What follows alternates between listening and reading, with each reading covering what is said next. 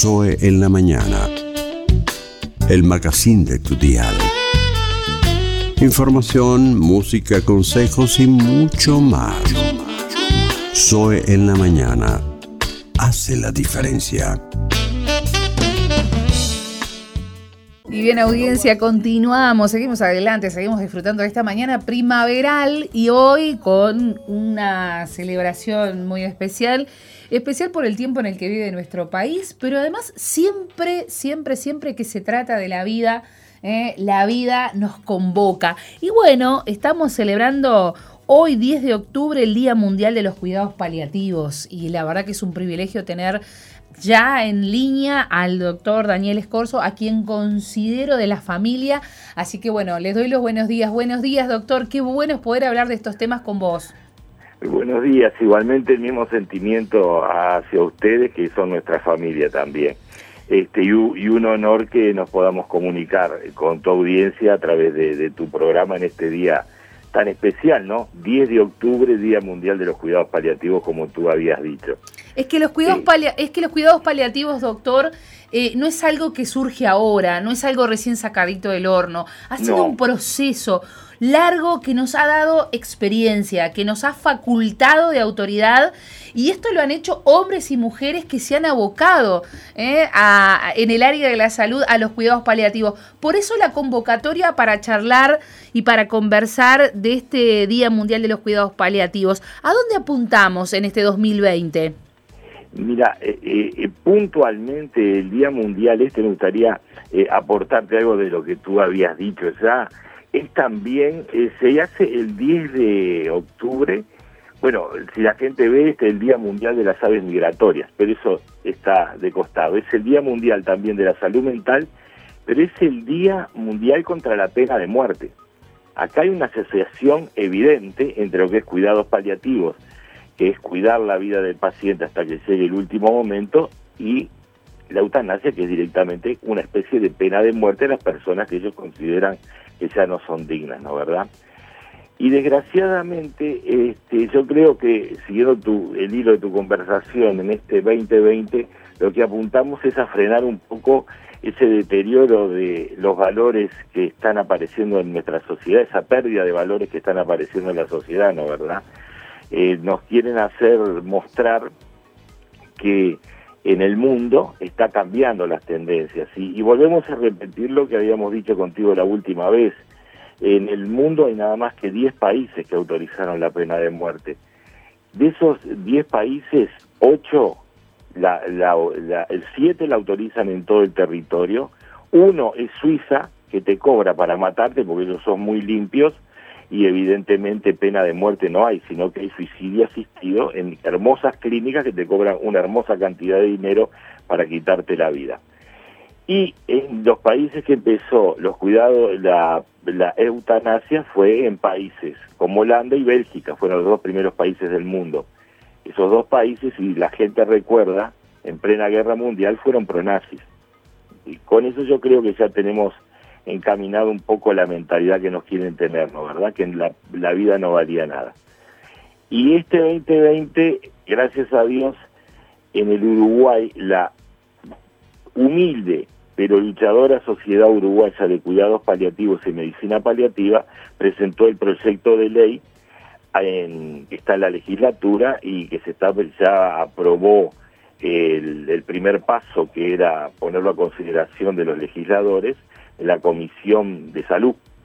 Este, o sea que está ese proyecto. Pero desgraciadamente está el otro proyecto que es el de eutanasia.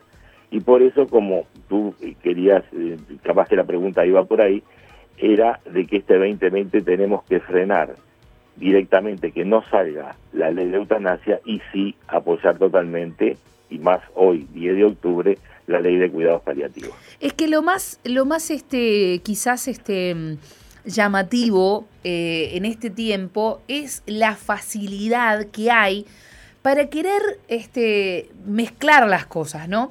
Hay una tendencia a igualar todo. ¿No? Y esto pasa, esto pasa en muchos aspectos. Y, en esa tendencia de igualar todo, parece que han querido poner algunos. Ahora vos, hacíamos referencia a la parte legislativa, ¿no? Haciendo mención a este proyecto. Eh, sobre la mesa se tiende a este, igualar también eh, eutanasia y cuidados paliativos. De hecho, hablan de complementariedad. Lo que resulta para quienes hemos, este, yo me considero que, que lo he hecho de manera poco, ¿no? Investigado un poquito más. Este, pero hay gente que tiene autoridad para hablar de estos temas, no porque ha estudiado, sino porque lo, lo ha vivido o lo sigue viviendo, incluso que tiene que ver justamente con el rol que juegan los cuidados paliativos, acá en nuestro país y en el mundo. Entonces, esa tendencia a igualar todo me parece que es lo más peligroso que nos puede pasar y por eso me parece que es tan importante generar estos espacios, porque entiendo que jamás, jamás esto podría ser una cosa igual a la otra. No, no, totalmente de acuerdo contigo. Eso que acabas de decir lo definiste y lo concentraste. Un poquito de lo que te voy a desarrollar. No, no tiene nada que ver una cosa contra la otra.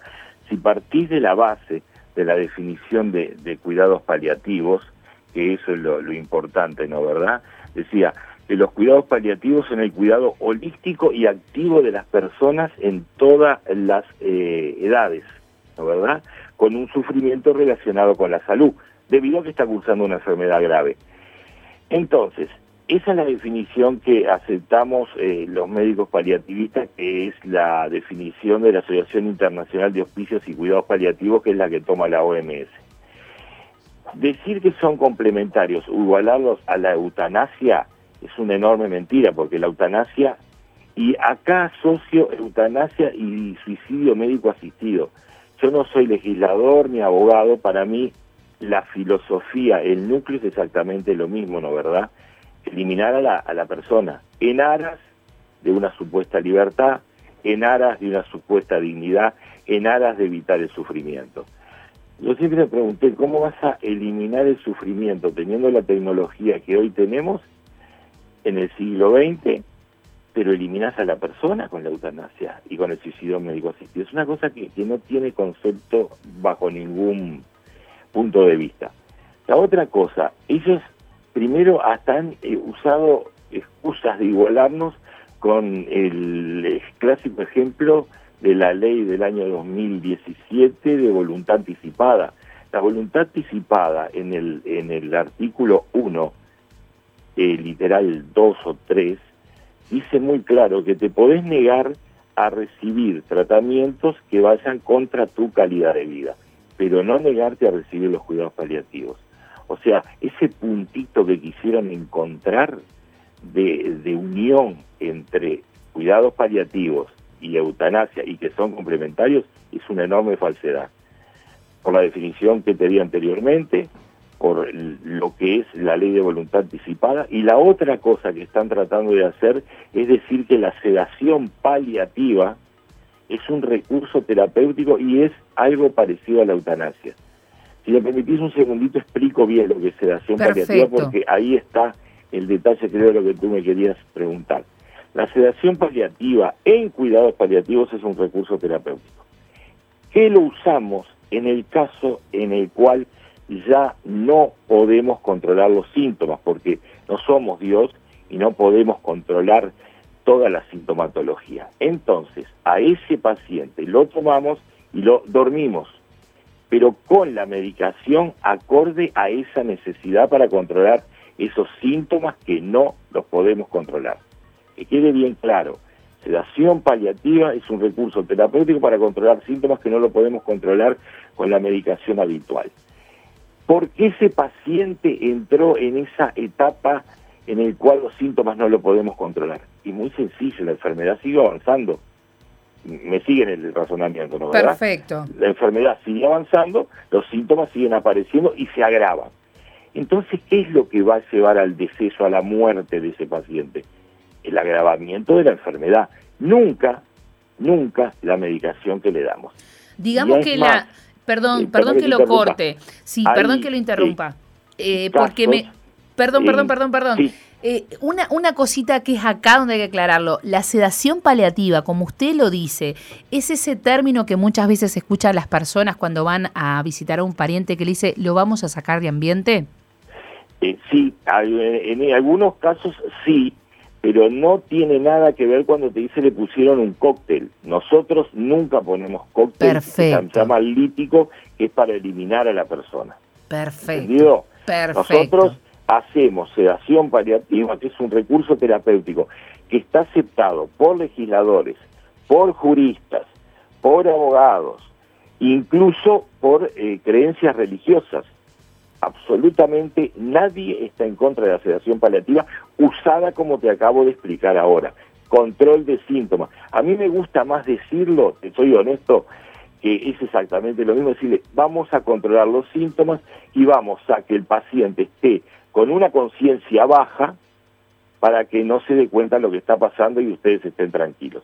O sea, me tardo más tiempo, pero queda mucho más claro que las dos frases sedación paliativa. Es lo mismo, lo único que yo me tomo más tiempo, y otros colegas también lo hacemos, para explicar ese término que no asuste.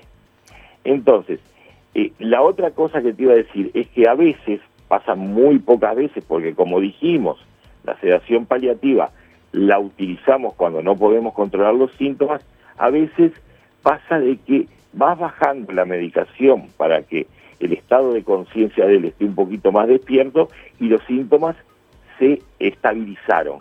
Es decir, no vuelve, podemos seguir controlando los síntomas sin tener al paciente dormido. Pero vuelvo a repetir, la sedación paliativa es nada más que para controlar los síntomas que no lo podemos controlar con el paciente despierto pero nunca, absolutamente nunca, vamos a eliminar un paciente con la sedación paliativa. Y segundo, la complementariedad. Podemos hacer cuidados paliativos y un buen día el paciente diga, ah, yo no quiero más cuidados paliativos, quiero que me hagan una eutanasia. No es así tampoco. Te explico por qué. Primero porque yo, eh, gracias a Dios, atendí como 3.000 pacientes eh, haciendo cuidados paliativos, ¿no verdad? Y te puedo asegurar, y, la gente que me conoce sabe, nunca tuve que abandonar un paciente para que viniera otro médico y le hiciera otro tratamiento. Es decir, después que el paciente y entiende lo que es cuidados paliativos y la familia entiende lo que es los cuidados paliativos, no los abandona nunca más. Esto de, que es un equipo, ¿no? El concepto de equipo. De poder eh, juntar este, a la familia, al paciente y por supuesto este equipo de profesionales que también, ¿no? A su vez es un equipo, un, conjunto, un equipo de profesionales que trabajan todos para poder este, dar, ¿no?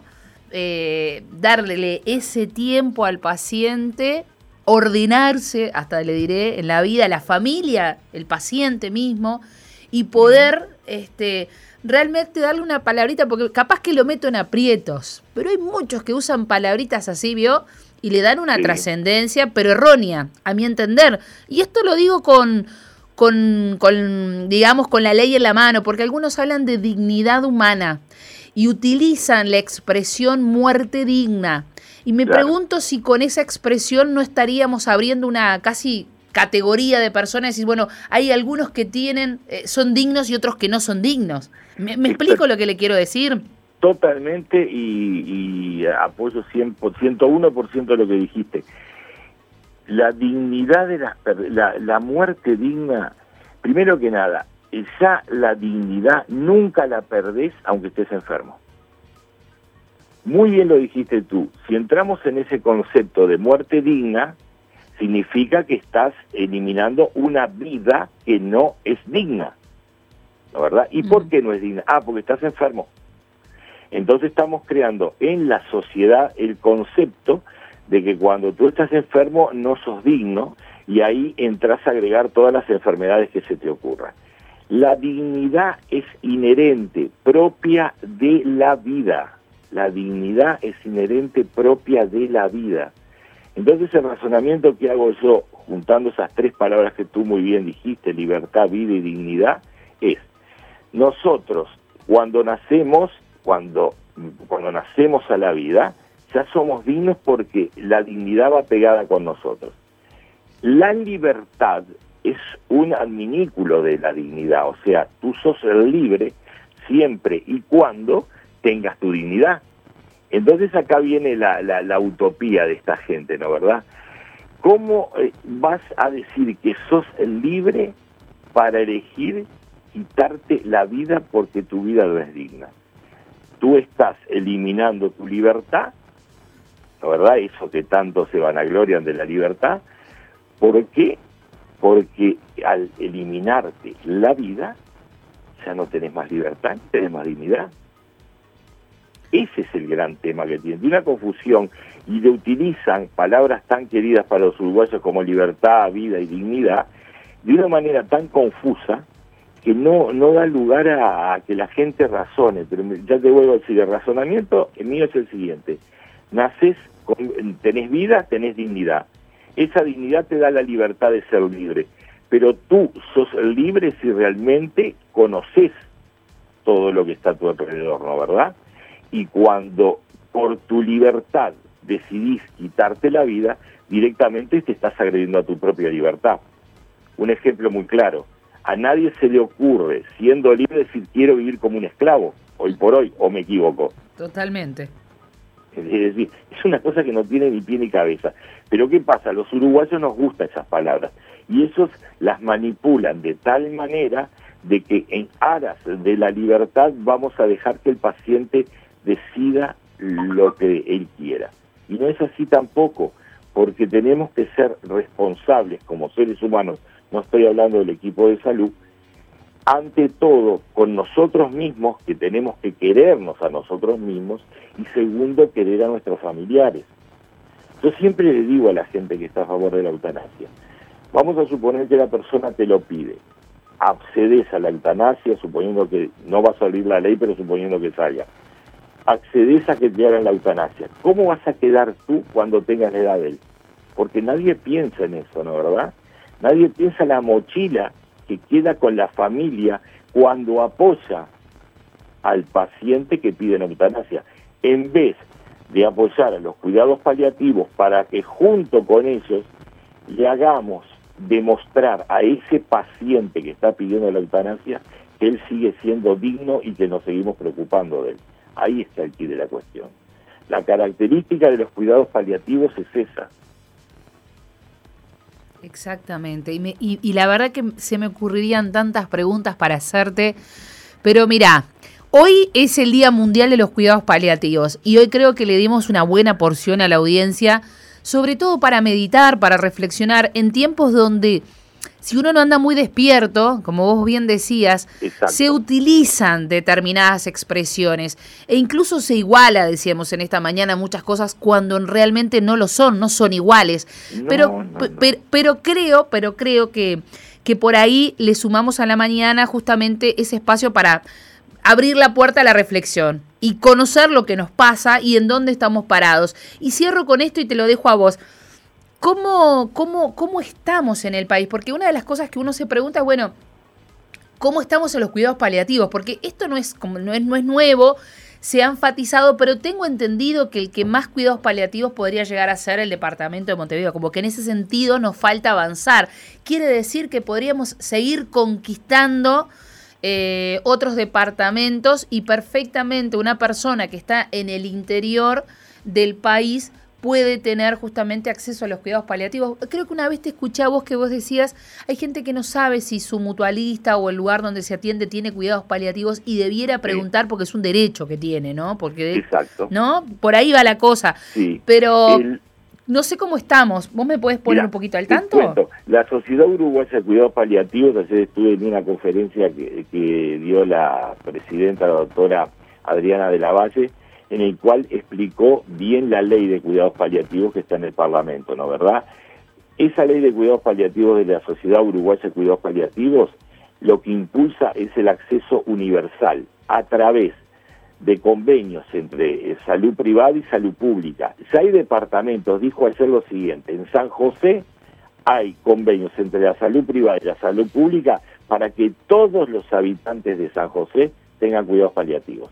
Segundo, todos los, en Maldonado pasó lo mismo y en Salto creo que se firmaba hoy o mañana también para que toda la población de esos departamentos tenga. Acá tenés dos grandes polos, el foco del Hospital Maciel de Cuidados Paliativos con la doctora Pires, que es el referencia nacional, y hay muchas mutualistas que lo tienen. Y yo siempre, el otro día, cuando estuvimos contigo, le dije a la gente, ustedes razonen, ¿por qué hay que apoyar a muerte esta ley de cuidados paliativos? En el año 2007, en el Sistema Nacional Integrado de Salud, ya se exigía, se pedía que se implementaran los cuidados paliativos. En el año 2008 también en el año 2014 también, eh, en diciembre de 2019 también. Y hoy, desgraciadamente, como muchos servicios de salud, muchísimos servicios de salud privados, no nadie los fiscalizó, lo dejaron pasar por alto. Hay infinidad de motivos por los cuales eso pasó. Pero ahora, si esta ley sale, eso va a terminarse una buena vez por todas y evidentemente todo el, toda persona que necesite ingresar a las unidades de cuidados paliativos, con esta ley va a ser obligatoria y la van a tener que tener.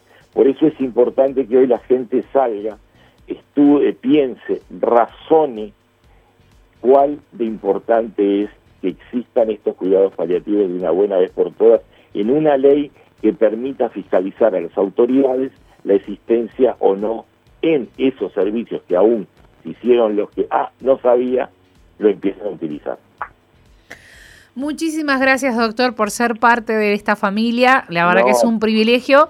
Y le vamos a buscar la vuelta para encontrarnos en otro momentito ¿eh? y seguir conversando.